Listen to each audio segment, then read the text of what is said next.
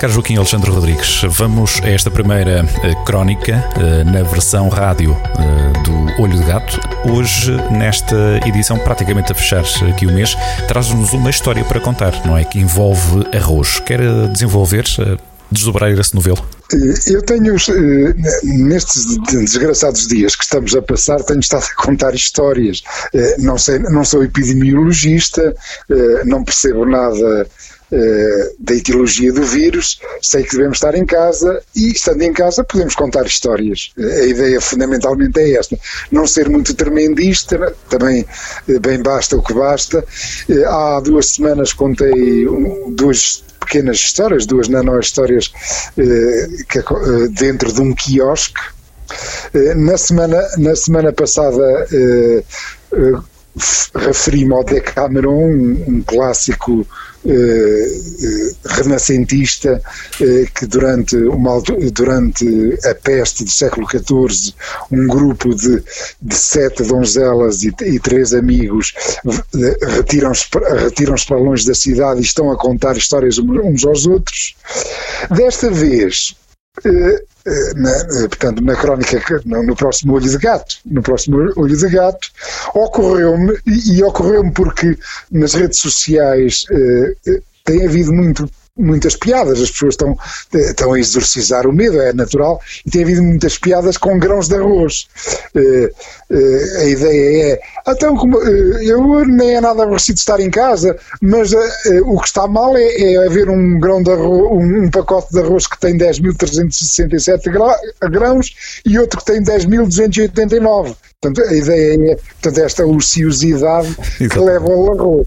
Eu não conhecia essa história com o arroz, mas conhecia com um pacote de bolachas que também chegou. Por acaso, se calhar muitos, Pronto, muitos dos nossos ouvintes são capazes de partilhar essa história. O, o, algoritmo é o mesmo. A ideia é estamos aborrecidos em claro. nossa casa e temos que arranjar uns entretens, uhum. uns entretenimentos, uh, usando um português mais, mais escorreito. Uhum. Uh, uh, esta história da contagem dos grãos de arroz lembrou-me dos meus tempos em que joguei xadrez, que já lá vão uns anitos, eu sou muito cota. Eh, lembrei-me da história do inventor do xadrez, o inventor do xadrez que, que foi apresentar o jogo do xadrez ao imperador da Índia. Um jogo que tem 32 peças e que tem 64 casas no tabuleiro. Não? É? O tabuleiro tem casas pretas e brancas uhum. alternadas uhum. e ao todo são 64 casas. O, o imperador da Índia ficou, ficou maravilhado com aquela invenção, os movimentos, a estratégia, eh, a variedade daquele jogo de tabuleiro. Nunca tinha visto um jogo de tabuleiro tão, tão bom, tão, tão maravilhoso, que o que se virou para o inventor e disse: Oi, você fez aqui uma coisa tão bela, peça-me o que quiser que eu, que eu dou-lhe.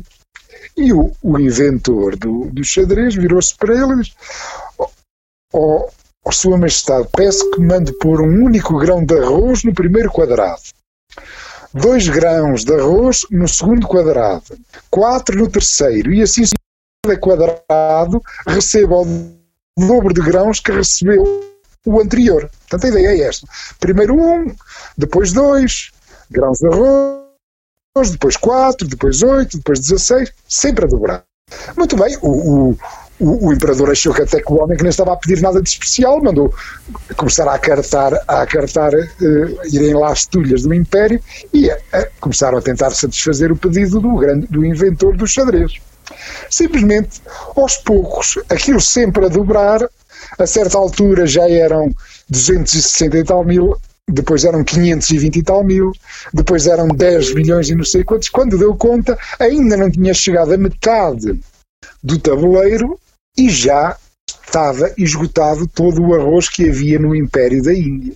Pelo que o imperador percebeu uh, que, que, o que é que era o crescimento exponencial. Naquele momento percebeu uma coisa com que nós agora nos estamos, uhum. nos estamos a, a confrontados, Exatamente. com esta escalada trágica da Covid. Estamos a aprender de outra maneira. Uhum. Estamos a aprender de outra maneira aquilo que o imperador da China diz. Depois, entretanto, a história, eu conto o fim da história, não vale a pena agora estar com isto também, como é que, que as pessoas vão depois ao newsletter do, do Olho de Gato. Uhum.